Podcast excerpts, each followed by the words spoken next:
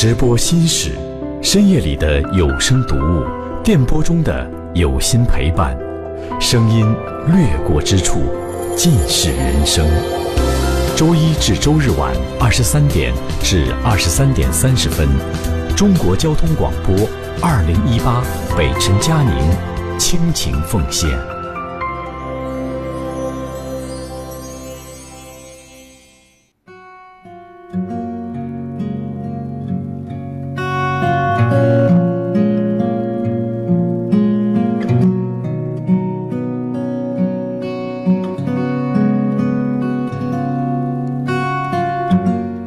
直播心事，说你说我，我是今夜的主说人佳宁。今晚我们来说说家庭关系，我们来说说孩子的问题。如果孩子不想读书，就带他去这四个地方看一看。我前两天看了考研名师张雪峰先生的一场演讲，发人深省。他说，如果孩子呀不想读书，你可以带他去四个地方。客运汽车站、火车站、高铁站和机场，让他们去看看挤大巴车的人群穿什么样的衣服、抽什么样的烟、嘴里说什么话。再带他们去火车站、高铁站、机场看一看来往的人群又是怎样的一番景象，然后问问他们将来想成为哪一类的人。去年冬天下班回家，看到一个这样的场景，在寒风当中。一个小男孩坐在奶奶的垃圾车上，借着昏黄的路灯，全神贯注地低头看着手里的书。忽然想起很多年前的自己。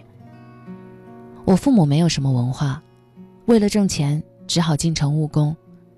一家四口挤在不足十五平米的小房子里，父亲在工地打工，母亲骑三轮车载客。中学之前，我没买过内裤，都是姐姐穿剩下的。鞋子是邻居们送来的，穿了两年，鞋底儿快断了。那年学校要开运动会，我参加了接力跳长绳比赛。轮到我跳的时候，我飞快地跑到长绳中间，腾就跳起来，但是脚下的鞋底儿突然就飞了出去。我腾一下子脸红了，恨不得找个地缝钻进去，马上请了假回到家里。父亲翻箱倒柜。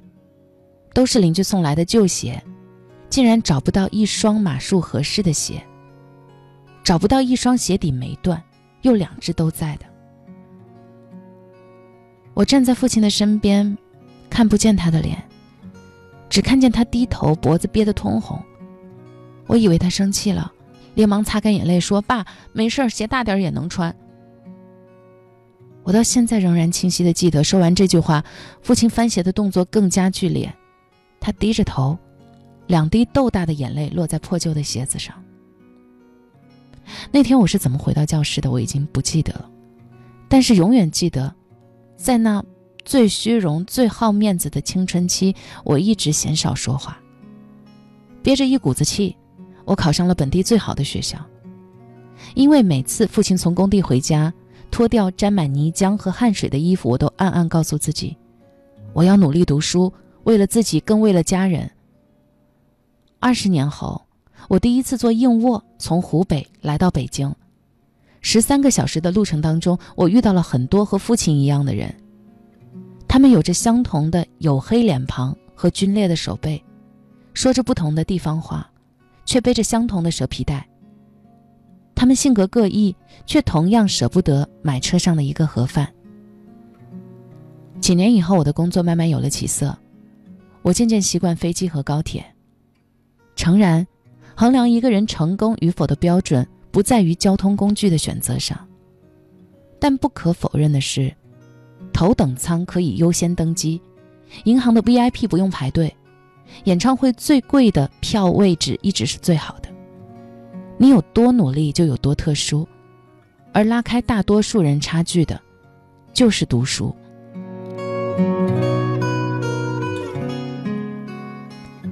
央视曾经播放过一部名为《翻山涉水上学路》的纪录片，光听名字就有一些匪夷所思。不错，这部纪录片正是揭露了我们所处的世界上一些落后国家地区孩子们冒着生命的危险跋山涉水去上学的真实境况。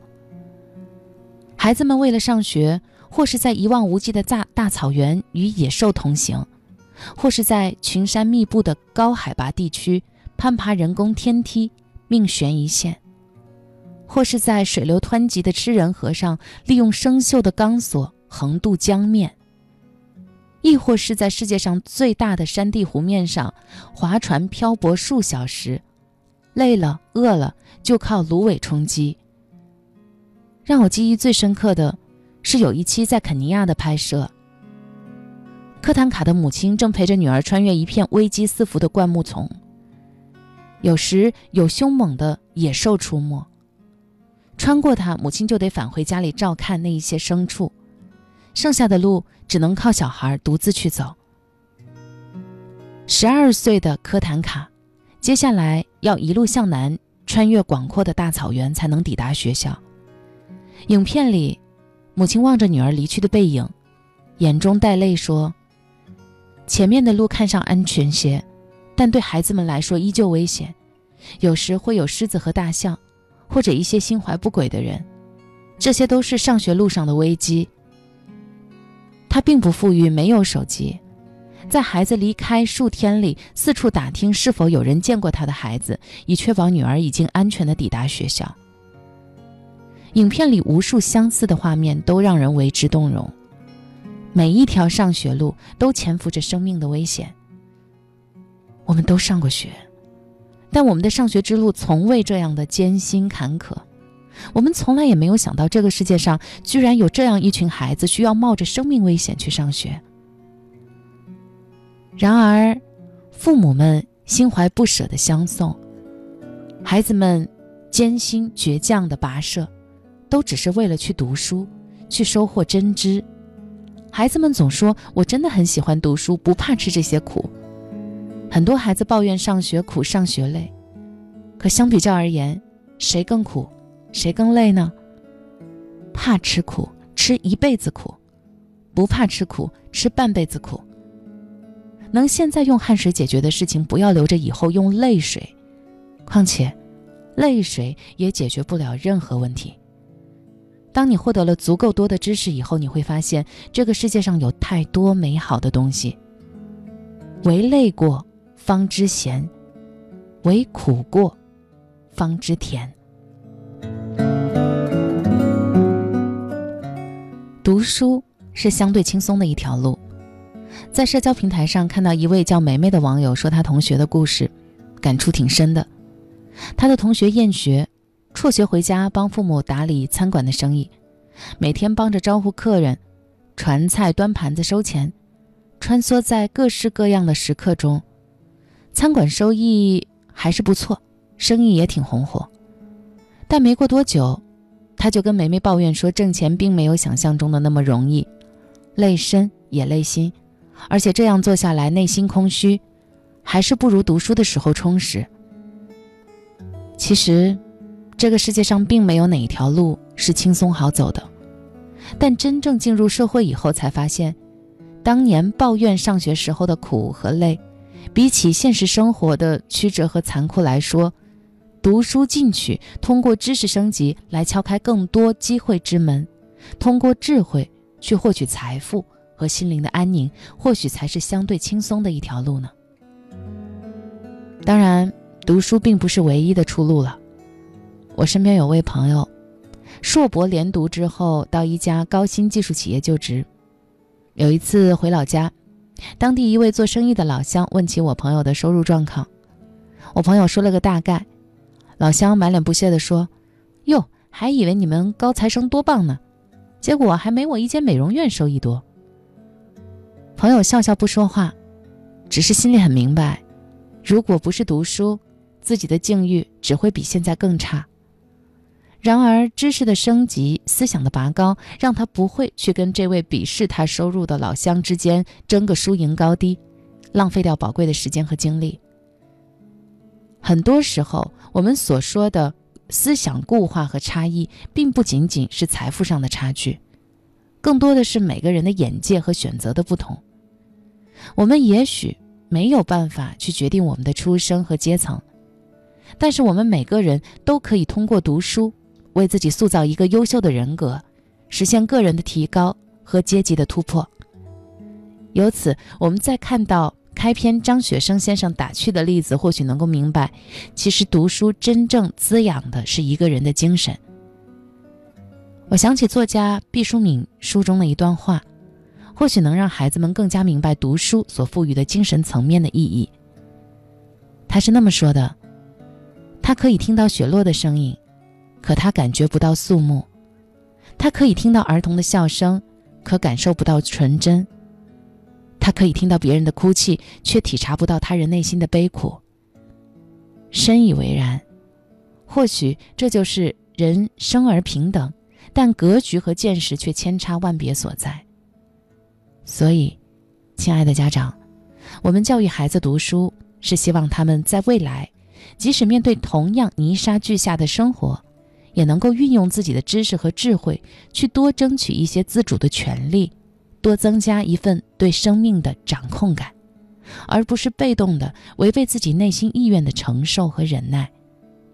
所以，亲爱的孩子。如果老天善待你，给了你优越的生活，请不要收敛了自己的斗志；如果老天对你百般设障，更请不要磨灭了对自己的信心和奋斗的勇气。当你想要放弃了，一定要想想那一些睡得比你晚、起得比你早、跑得比你卖力、天赋还比你高的牛人，他们早已在晨光中跑向那一个你永远只能眺望的远方。人生，就像是一家银行，现在的努力就是本金。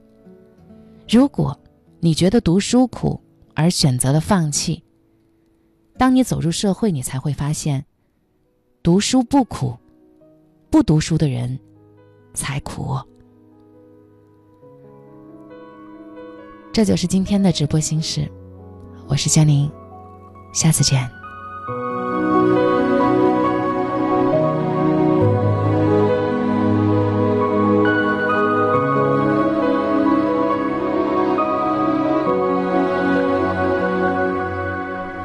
千山万水相聚的一瞬，千言万语就在一个眼神。生活是个复杂的剧本，不改变我们生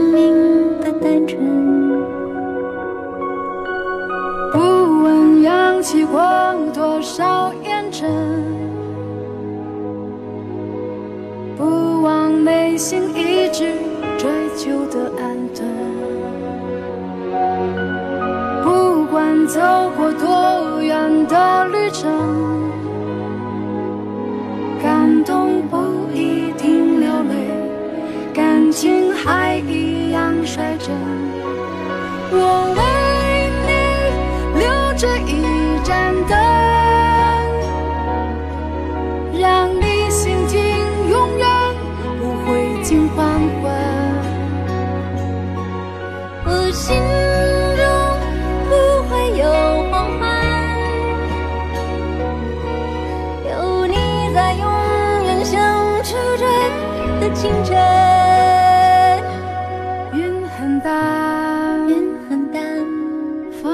风很轻，风很轻，人星辰，任星辰，浮浮沉沉。